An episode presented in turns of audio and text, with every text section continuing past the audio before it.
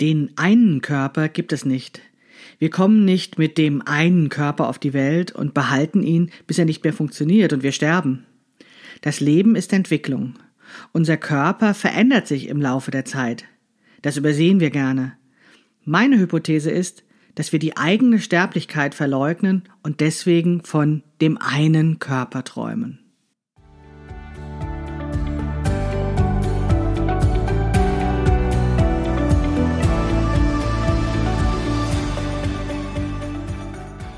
Hallo und herzlich willkommen zu Past, dem Podcast von Krafteln. Mein Name ist Maike Rentschbergner. Ich unterstütze Frauen dabei, sich selbst gut passende Kleidung zu nähen, die sie schön und stark macht. Meine Mission ist es, dieses Gefühl der Stärke, der Schönheit und der Zufriedenheit möglichst vielen Frauen zu ermöglichen. Zum Beispiel auch dir. Schön, dass du zuhörst.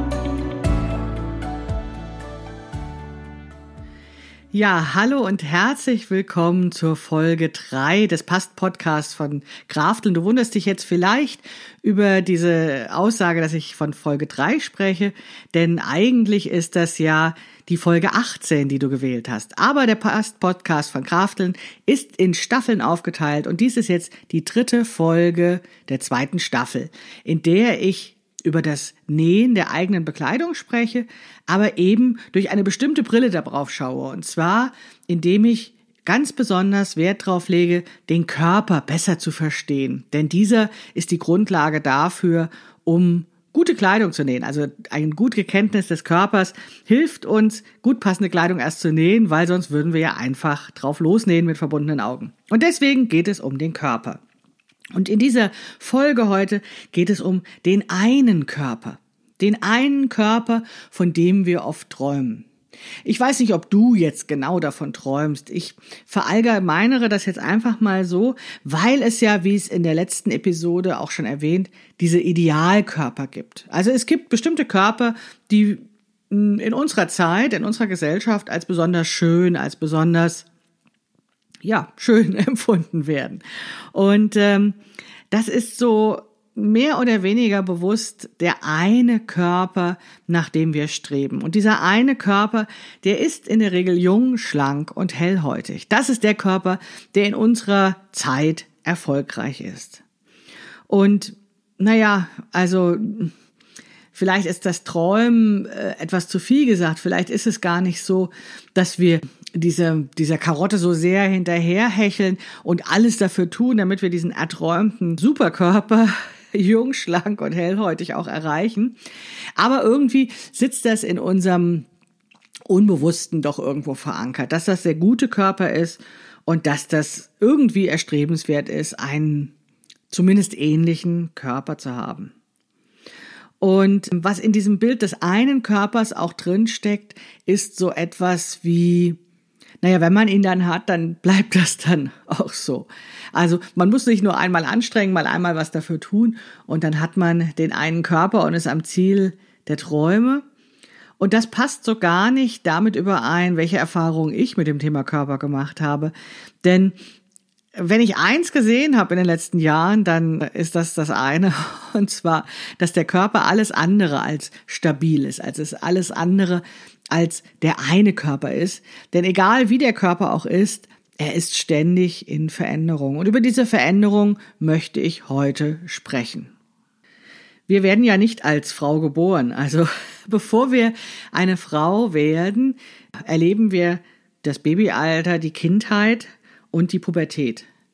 Wir haben zunächst einen kindlichen Körper, der, wie soll ich sagen, im weitesten Sinne neutral ist. Also kleine Mädchen, kleine Jungs und alles, was es da sonst noch an Geschlechtern gibt, das sind einfach Kinder. Und die tragen Kinderkleidung auf ihren Kinderkörpern und ich bin immer wieder erstaunt, dass auch bei Kindern schon differenziert wird in Jungs und in Mädchenkleidung. Das war in meiner Kindheit noch nicht so. Da haben wir sowieso die abgelegten Klamotten irgendwelcher älteren Cousinen, Cousins oder von wem auch immer getragen.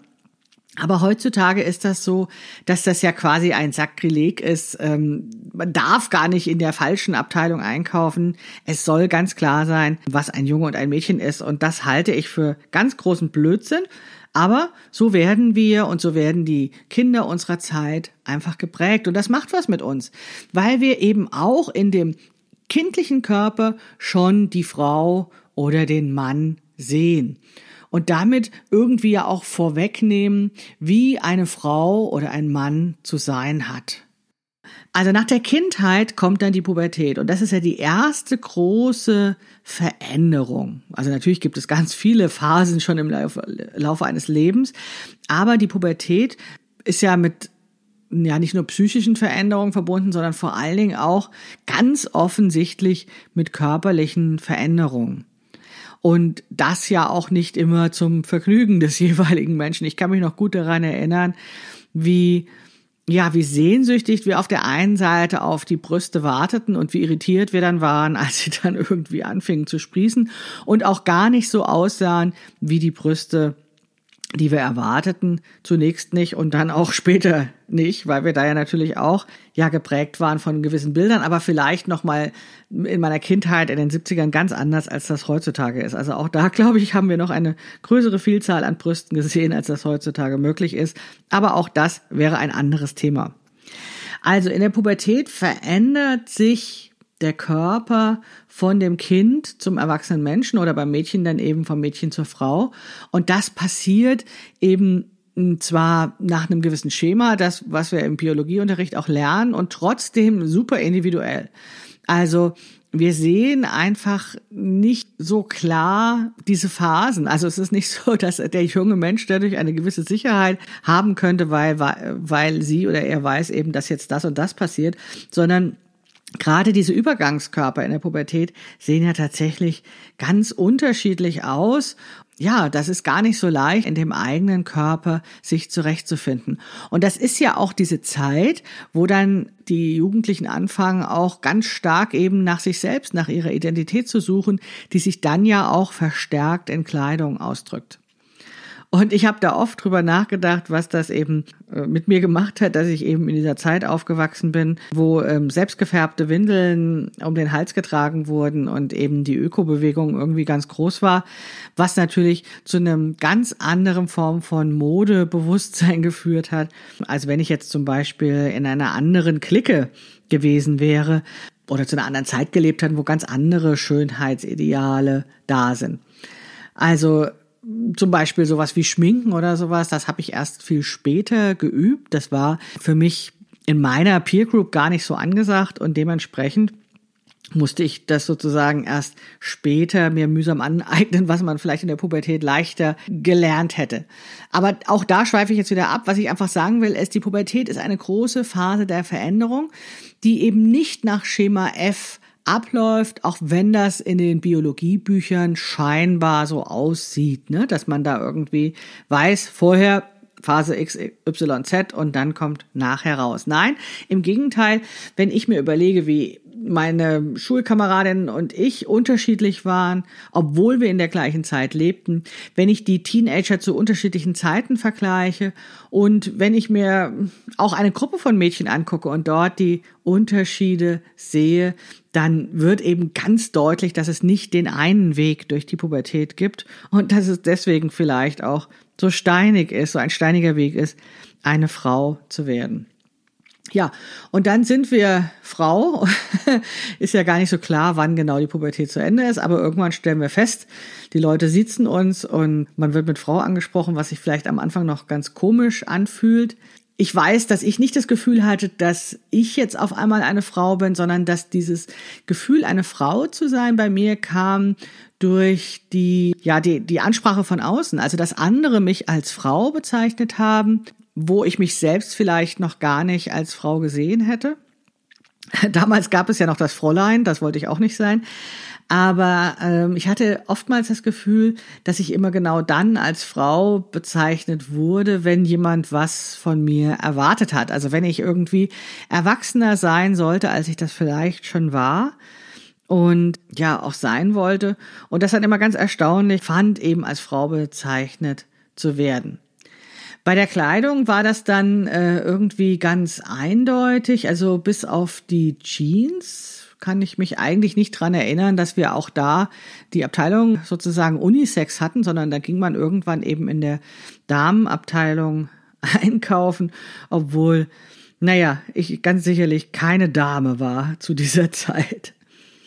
Ja, trotzdem arrangierte ich mich dann irgendwann so in dieses Erwachsenensein, in dieses Frausein und war natürlich dann auch viele Jahre auf der Suche danach, welche Art Frau ich eigentlich sein möchte. Vielleicht war das nicht mehr ganz so extrem experimentell wie in der Pubertätszeit und trotzdem durchlief ich da einige Phasen mit äh, verschiedenen Kleidungsstilen und auch mit so einem Ausprobieren, hm, ja, was für ein Mensch, was für eine Frau ich eigentlich sein wollte. Meinen Körper habe ich zu dieser Zeit ja als ganz selbstverständlich angenommen und ebenso selbstverständlich war das Thema Diät, weil das wurde eben von außen immer wieder auch an mich herangetragen. Zum einen natürlich, weil ich einen etwas runderen Körper hatte, wobei ich im Rückblick betrachtet sagen würde, ne, zumindest in der Jugend, in den Jugendjahren war das nicht der Fall. Ähm, da würde ich sagen, war mein Körper völlig normal, aber mh, hm, auch da wurde ich schon immer in Diäten reingeredet, egal ob das jetzt familiär war oder aber auch von meiner Handballtrainerin. Und dann gewöhnte ich mich daran, dass das eben auch zum Leben dazugehört. Und immer dann, wenn ich es vergessen hatte, haben mich bestimmt die Frauenzeitschriften wieder daran erinnert, dass es eben, ja, eine Aufgabe von mir als Frau ist, eben den Körper in Schuss zu halten und ihn möglichst attraktiv zu machen. Und äh, dazu gehörte eben ganz selbstverständlich auch die Diäten dazu. Naja, da hat die eine oder andere Frau vielleicht mehr oder weniger mit, damit zu tun. Ich vermute mal aber, dass die allermeisten Frauen da eine wie auch immer geartete Diät und Schönheitsgeschichte haben, dass die meisten auf der Suche nach ja der Frau waren sind, die sie sein wollen und dass sie die meisten, die jetzt hier zuhören, wahrscheinlich auch bestätigen können, dass vieles, was sozusagen das eigene Bild als Frau, von mir als Frau da war, eben auch von außen durch gewisse Zuschreibungen kam. Ja, wie gesagt, ich habe den Körper ansonsten als, ja, also er ist halt da, er funktioniert und er könnte besser sein empfunden, wie das wahrscheinlich die allermeisten Menschen in ihrer jungen Erwachsenenzeit auch empfinden. Was ich allerdings dann wirklich frappierend fand, also was zum allerersten Mal sehr, sehr deutlich gemacht hat, dass der Körper eben nichts Stabiles ist, war die Schwangerschaft. Also auf der einen Seite fand ich das natürlich total faszinierend, dass mein Körper dazu in der Lage ist, ein Kind zu machen, ja, also ein Kind in mir wachsen zu lassen. Aber auf der anderen Seite war ich echt geschockt, dass ich auf einmal eine Schuhgröße größer brauchte. Das war so eines der, der wirklich deutlichen Zeichen, wie sich mein Körper während oder durch die Schwangerschaft verändert hat, dass auf einmal die Füße so groß wurden. Das stand tatsächlich irgendwie nicht in den Büchern, die ich vorher zum Thema gelesen hatte. Das hatte mir niemand gesagt, dass ich meine geliebte Schuhsammlung einmal komplett austauschen muss.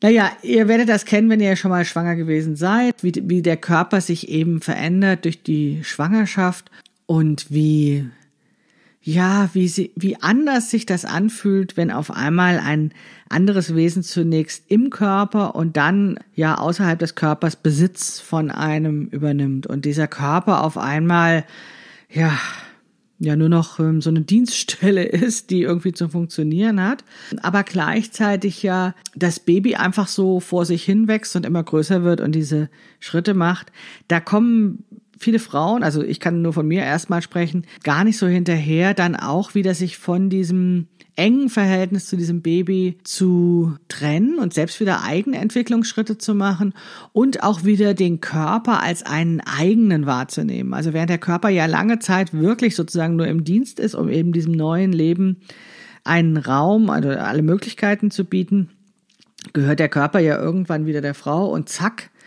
in dem Moment, wo du das feststellst, hast du einen anderen Körper. Und ganz interessant finde ich diese Bestrebungen junger Mütter, dann wieder den alten Körper zurückhaben zu wollen. Ich kann das in gewisser Weise verstehen, weil das Leben sich mit so einem Kind ja so fundamental ändert, das Leben, die Beziehung, alles ändert sich und dass es natürlich eine Sehnsucht gibt, dann wieder zurück in den alten Zustand zu gehen. Das kenne ich sehr gut. Also ähm, wir, wir wollen das Kind ja nicht zurückgeben, nur manchmal wollen wir es vielleicht mal für eine Stunde loswerden. Und deswegen, ähm, wie soll ich sagen, deswegen gibt es ja auch so ein Tabu, sich das alte Leben zurückzuwünschen.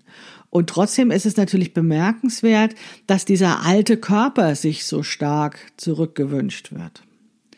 Ich vermute mal, dass das einfach, hm, wie soll ich sagen, eine Möglichkeit, also was sehr Konkretes ist. Also wie gesagt, das Kind können wir ja nicht weggeben, das wollten wir ja auch haben in den meisten Fällen. Aber wenn wir eben den alten Körper zurück erträumen, dann ist das vielleicht eben so dieser kleine Teil Privatheit, den wir beeinflussen dürfen, ohne dass jemand von außen sagt, aber du kannst dein Kind doch nicht weggeben. Und es ist natürlich auch in diesem in dieser Diätgeschichte, die wir haben, äh, wo wir ja gelernt haben, dass es funktioniert, eben Kilos abzuwerfen, indem wir einfach den, die Menge an Kalorien die wir reinnehmen, dass die kleiner ist als die, die wir ausgeben durch irgendwelche Anstrengungen, durch irgendwelchen Sport.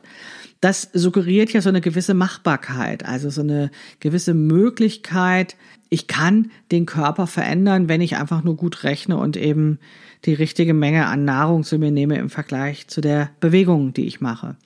Und vielleicht in dieser ganzen schwierigen Situation mit Kind auf einmal ein ganz neues Leben zu haben, kann es ja sein, dass ein Grund für diese, ähm, dieses Bestreben, den alten Körper wiederzubekommen, der ist, dass es einfach möglich scheint. Ja, dass es ähm, so klingt, als wäre das nur ein Rechenspiel ähm, und dann ist wieder alles gut. Ne? Dann ist wenigstens der alte Körper wieder da.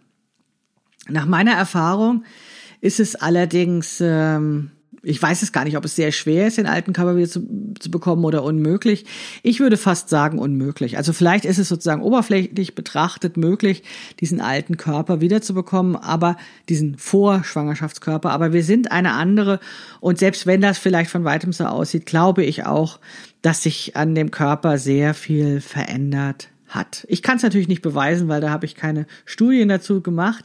Aber im Zuge meiner meiner Kurse, die ich gebe, die ja auch äh, nicht nur Online-Kurse sind, sondern eben auch in echt stattfinden, ähm, wo ich schon unzähligen Frauen gezeigt habe, wie sie ihren Körper vermessen, habe ich schon auch unzählige Frauen gesehen, die schon Kinder geboren haben und deren Körper sehen einfach nicht mehr so aus wie der Körper von jungen Frauen.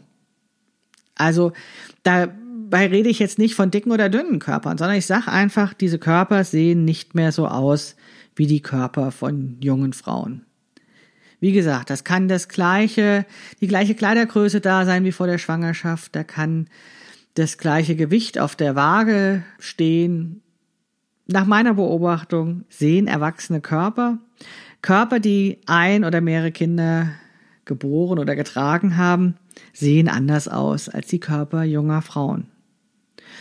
Und bei allem Verständnis dafür, dass eine Frau sich den Körper von vorher zurücksehnt und bei all dem Verständnis dafür, dass es natürlich verführerisch ist, alles dafür zu tun, weil es ja eben auch ganz viel Anerkennung von außen gibt, wenn man wieder so aussieht wie vorher oder zumindest scheinbar wieder so aussieht wie vorher, glaube ich, ist da doch ein kleines Stückchen Verleugnung auch drin. Verleugnung von dieser Unausweichlichkeit der Veränderungen, die das Leben eben mit sich bringt. Aber darüber spreche ich schwer später auch nochmal. Was ich im Moment erlebe und auch bei meinen Freundinnen beobachte, ist, sind die Wechseljahre, die nochmal wie so eine zweite Pubertät sind. Und das Interessante an diesen Wechseljahren ist, dass ha, ja, es irgendwie auch nicht so ganz klar ist, wann sie anfangen und wann sie aufhören. Wahrscheinlich kann man das erst rückblickend genauer datieren.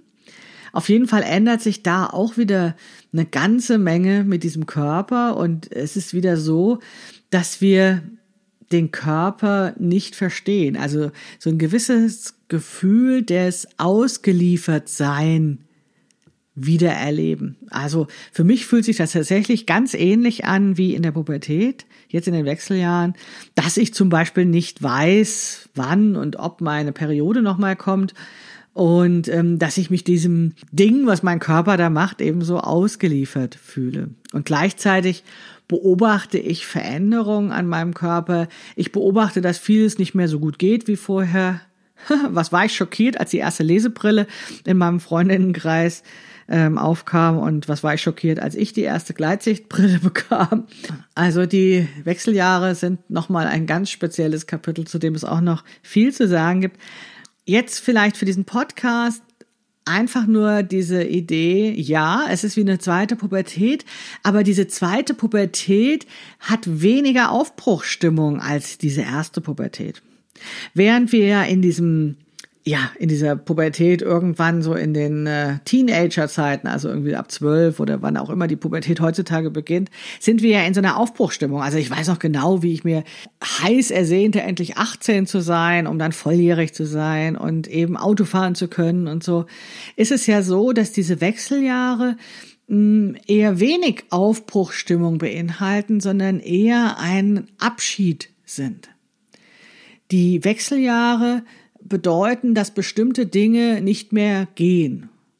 Und auch wenn wir oft Lob preisen, dass wir nicht mehr monatlich von den Blutungen gequält werden oder heiß und innig darauf warten, dass das endlich aufhören möge, ist es doch so, dass je länger, also ich kann das wieder nur für mich sagen, je länger ich in den Wechseljahren bin, umso mehr wird mir deutlich, dass tatsächlich was vorbei ist.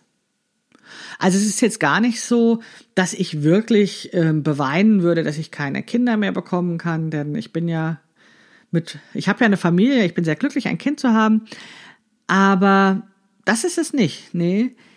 Es ist etwas anderes und das hat was damit zu tun, worüber ich in der letzten Podcast-Episode schon gesprochen habe. Es hat ein bisschen was damit zu tun, dass ja, ich mir zum einen gar nicht vorstellen kann, wie das Leben als alte Frau ist. Und es hat was damit zu tun, dass alte Frauen einfach oder das alte Frausein einfach nicht die gleiche Attraktivität hat, wie erwachsen zu werden. In der letzten Episode habe ich darüber gesprochen, dass alte Frauen oft unsichtbar werden in den Medien, in unserer, ja, da überall da, wo sozusagen uns was gezeigt wird. Und das ist äh, vielleicht genau der Punkt, warum die Wechseljahre so schwierig sind. Weil wir wenig weibliche Vorbilder haben, weil wir ja einfach zur Kenntnis nehmen müssen, dass wir möglicherweise ausgetauscht werden gegen etwas Jüngeres und damit äh, meine ich jetzt nicht äh, de, die häufige Praxis von Männern, äh, sich eben mal wieder eine junge Frau zu suchen, sondern vielleicht auch im Arbeitsmarkt, vielleicht auch einfach generell, dass wir ja nicht mehr so viel Komplimente bekommen, äh, dass uns keine Bauarbeiter mehr hinterher pfeifen, worauf ich da eigentlich auch verzichten könnte. Aber irgendwie merken wir doch, dass etwas sich verändert und dass wir in einer gewissen Weise verschwinden. Und in der letzten Episode habe ich da dieses, ja, doch sehr brutale Wort Fickbarkeit für benutzt. Aber es trifft es einfach so gut. Also irgendwie sind wir nicht mehr attraktiv oder es wird uns suggeriert, wir wären nicht mehr attraktiv. Gleichzeitig werden uns die Vorbilder genommen. Es werden einfach nicht so viele Frauen gezeigt. Und wir müssen dann verdammt nochmal eben selbst irgendwie Vorfreude entwickeln und eine Vision von uns entwickeln, was wir werden wollen. Und gleichzeitig stellen wir aber fest, dass die Kräfte nachlassen. Jetzt werden die alten Frauen über mich lachen, Frauen, die, die ein paar Jahrzehnte älter sind als ich und sagen, so weit bist du doch noch gar nicht, so alt bist du doch gar nicht. Ja, aber auch ich stelle fest, dass natürlich manche Sachen nicht mehr so gut gehen. Und damit meine ich jetzt nicht die äh, drei Nächte durchfeiern und am nächsten Tag arbeiten. Nein, es sind so paar Kleinigkeiten, die einfach ähm, deutlich machen, es ist, ich bin sozusagen auf dem absteigenden Ast. Ja, das ist jetzt auch ehrlich gesagt gar nicht so schlimm. Ne? Es ist eine Veränderung. Wir müssen diese Veränderung auch nicht permanent bewerten. Wenn wir sie bewerten, dann bedeutet das nichts anderes, als dass wir eben etwas wahrnehmen und in unserem Kopf, in unseren Gedanken mit einem Etikett versehen. Und das machen wir völlig freiwillig. Also die, diese Veränderung ist da und wir kleben dann eben jenes oder dieses Etikett drauf. Und wenn uns bewusst wird, dass wir die Wahl haben zwischen verschiedenen Etiketten, dann sind wir diesen Bewertungen nicht mehr einfach so ausgeliefert und dann können wir vielleicht etwas Neues damit machen. Und auch wenn mir das nicht immer gelingt, also sofort mich von den Bewertungen zu verabschieden, ist es doch so, dass es für mich einfach vieles sehr viel leichter ist, wenn ich es einfach Veränderung nenne. Es ist nicht das Gleiche, es ist etwas anderes und wenn ich Vielfalt als etwas Gutes akzeptiere, dann ist das ein sowohl als auch. Es gibt sowohl junge Körper als auch alte Körper. Es gibt Körper, die menstruieren und es gibt Körper, die nicht menstruieren. Und es gibt eben sehr, sehr unterschiedliche Körper. Und das, was mit mir und meinem Körper passiert, ist nur Veränderung. Es gibt natürlich noch sehr viel mehr Veränderungen. Also zum Beispiel realisieren wir irgendwann im Laufe des Lebens, dass es schwere Krankheiten gibt, dass die Einschläge näher rücken, dass immer mehr Menschen um uns herum auch schwere Krankheiten bekommen, dass wir selbst vielleicht schwere Krankheiten bekommen, dass sich unser Körper durch Unfälle oder eben durch Krankheiten oder was auch immer verändert. Das ist das ganz normale Leben. Das müssen wir als junger Mensch vielleicht noch nicht sehen, aber je älter wir werden, umso mehr nehmen wir das zur Kenntnis. Und auch das würde ich jetzt einfach mal als Veränderung begreifen, wohl wissend, dass natürlich das einzelne Schicksal sich wahrscheinlich eben, ja, nicht wertneutral beschreiben lässt, sondern eben, ja, ordentlich mit diesen Veränderungen zu kämpfen hat. Was uns aber alle vereint und was die tiefgreifendste Veränderung ist, ist der Tod. Früher oder später werden wir alle sterben. Wir sind nicht ewig auf dieser Welt, auch wenn das manchmal irgendwie den Anschein danach hat. Also irgendwie sehe ich überall dieses Bestreben nach der ewigen Jugend, nach diesen jugendlich straffen, tollen Körpern. Und meine Hypothese ist, dass das deswegen so besonders hip ist, weil wir kollektiv die Tatsache des Todes des auf uns zukommenden Todes, des ganz sicherlich passierenden Todes verdrängen.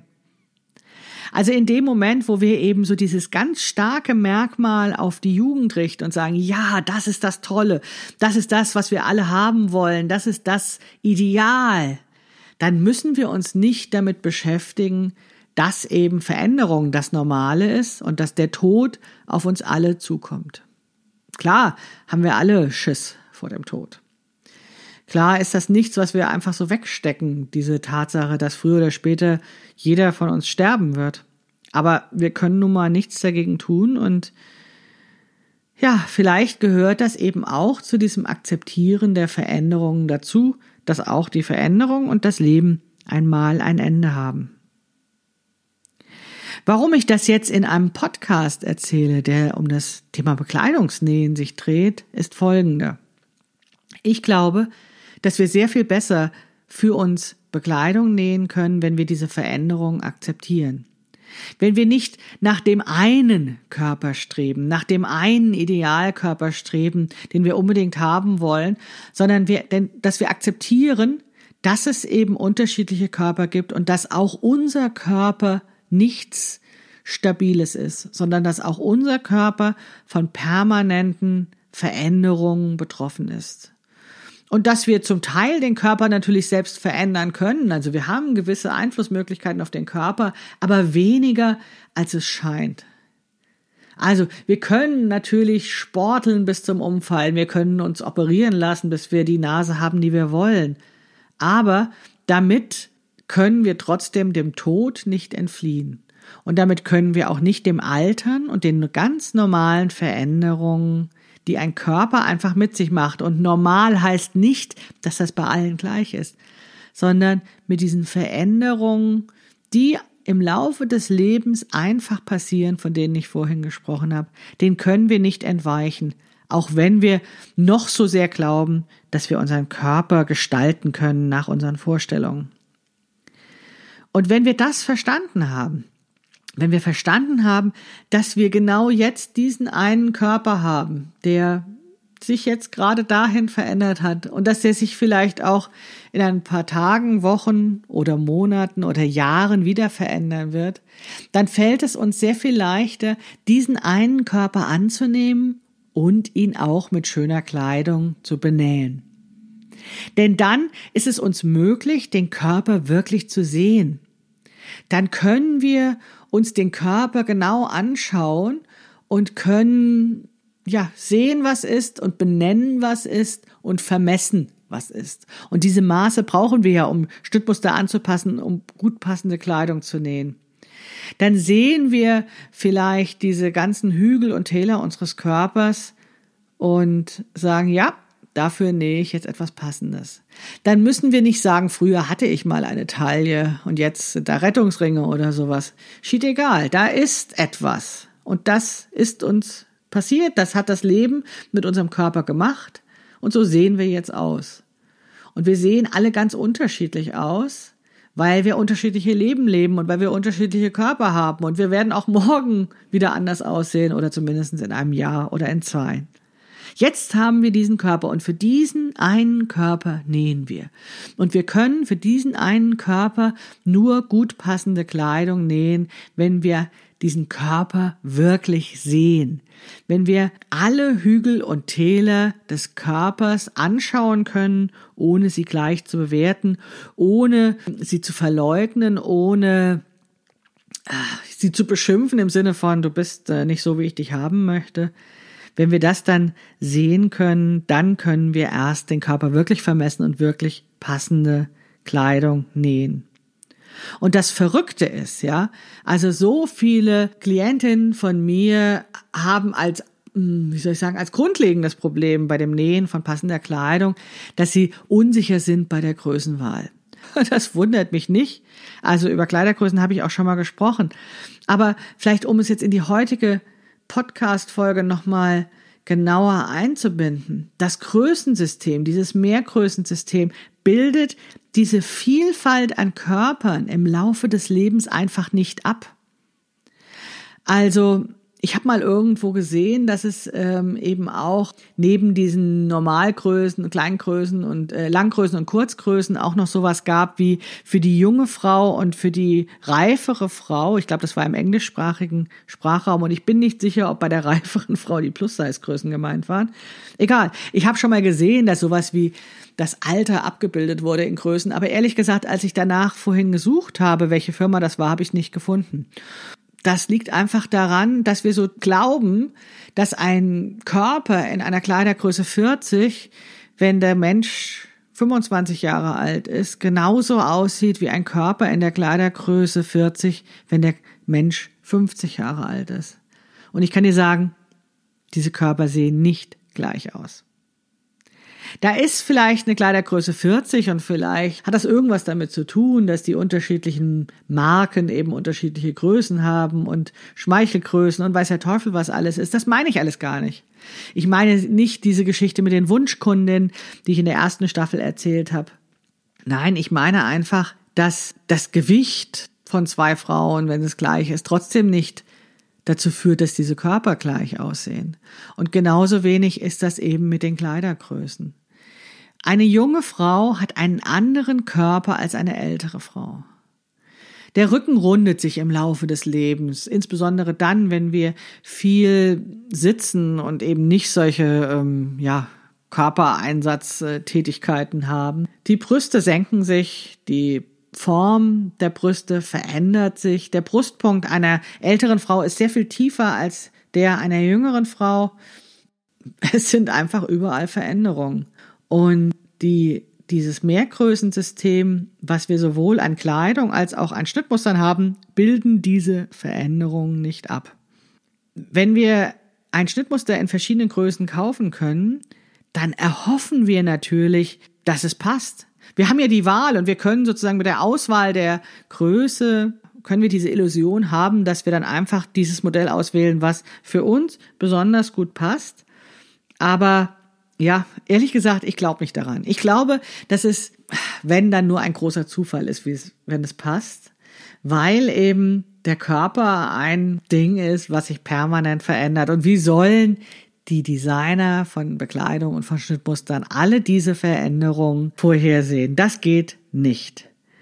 Das führt mich dazu, dass ich es einfach normal finde, dass wir Schnittmuster anpassen.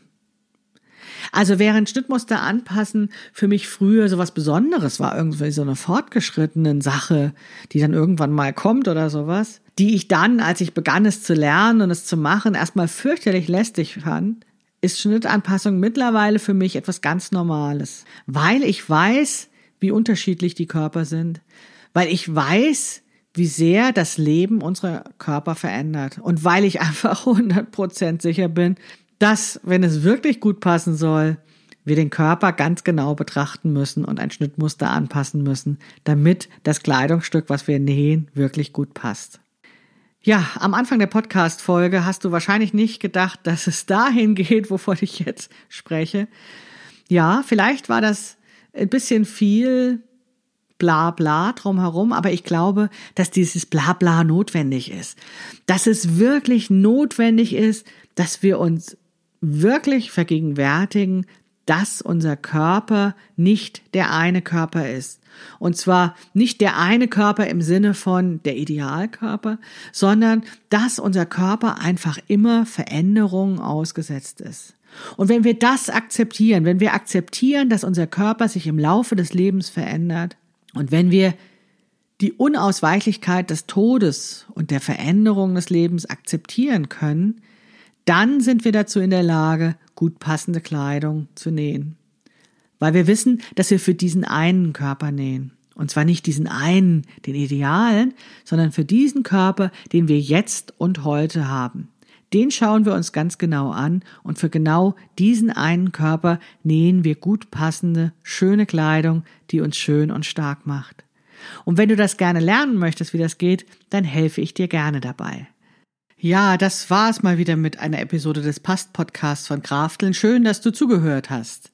Was ich dir noch erzählen wollte, diese Woche startet der nächste kostenlose Minikurs, den ich veranstalte. Und zwar ist er diesmal insbesondere für Curvy-Frauen, also für Frauen, die eine große Größe tragen. Und wie funktioniert's? Also es ist kostenlos, es dauert ungefähr drei Wochen lang. Jede Woche gibt es eine Aufgabe und ein Inspirationsvideo und dazu den Austausch über die Inhalte in der Curvy Krafteln Facebook-Gruppe. Es geht um die ersten Schritte zur Schnittanpassung und zwar um ja das Hintergrundwissen und die Größenwahl, damit du dann auch loslegen kannst, um Schnitte anzupassen. Wenn du daran teilnehmen möchtest, dann komm in die Curvy Krafteln Facebook Gruppe oder schau auf der Krafteln Facebook Seite, dann siehst du, wie du da hinkommst. Dann kannst du dich automatisch auch für den Messenger Bot, meine zauberhafte virtuelle Assistentin anmelden und diese schickt dir dann eben die Aufgaben. Es ist gar nicht viel Arbeit. Es ist tatsächlich jede Woche nur eine Aufgabe und du hast ein paar Tage Zeit, um sie zu bearbeiten. Und nach den drei Wochen hast du, ja, das, die Ausgangsbasis, um Schnittmuster anzupassen und dann geht's erst richtig los mit den schönen Klamotten. Jetzt wünsche ich dir erstmal eine schöne Woche, lass es dir gut gehen und bis bald, deine Maike Rentschbergner.